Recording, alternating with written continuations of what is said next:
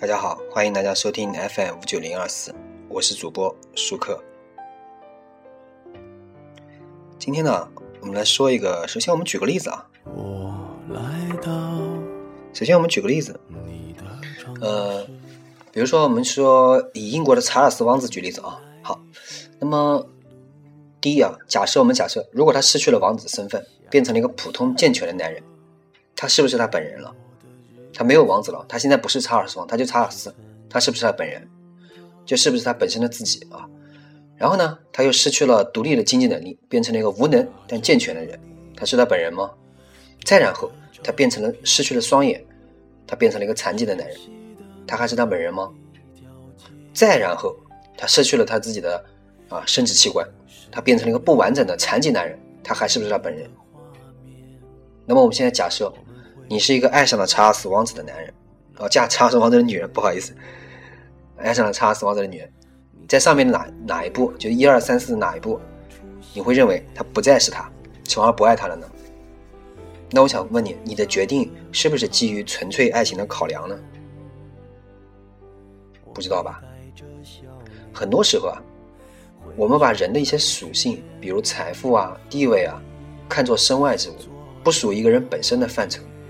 比如说，你把他的房子啊、车子啊都看成身外之物，不是他自己的。如果这个房子、车子是他从家里面继承来的，那有可能真的不是他本人自己的，确实有的。那么我们假设他的房子、车子、票都是他靠他自己一点一滴、一点一滴积累起来的，这样的人有很多啊，有有很多。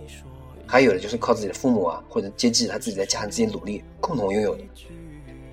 但其实呢，就一个人。无论其内在的思想、外在的容貌以及拥有的财富地位，都是，这都是他成为他自己本人的一个构成因素，是不是？雄才大略的这个张三和窝囊废张三，他已经已经不算同一个人了，是不是？他说前面的人我已经死了，很多电视剧经常看到这样的情节，哇，前一个某某已经死了，下面是我一个新的人，那就之前构成他的所有因素都已经不存在了，这就已经不能算同一个人了。从哪来的是本身一说呢？是不是？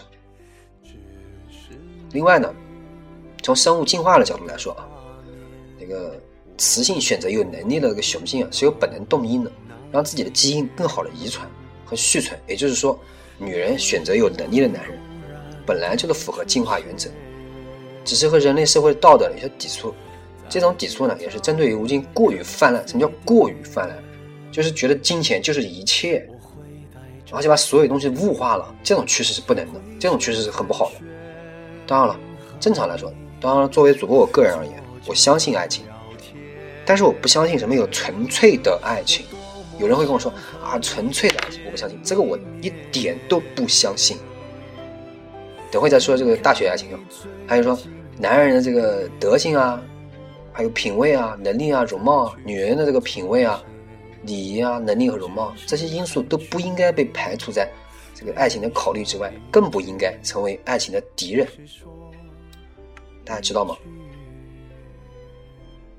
好，然后我们接着说，很多人说：“哎呀，我们要有个大学的爱情。”什么叫大学的爱情？大学的爱情不是纯真的，那是一种病态了的，剥夺了爱情一切现实因素的假想情。你看着很坚定，但一击即溃，在工作以后。经历了这个社会的锻炼，反倒能真正体会包容和接纳的真正意义。你就能真正体会什么叫包容，什么叫接纳，这才是真爱，知道吗？好，感谢大家收听本期舒克的飞行广播，我是主播舒克，欢迎大家关注我的微博、微信以及我的 QQ，谢谢大家。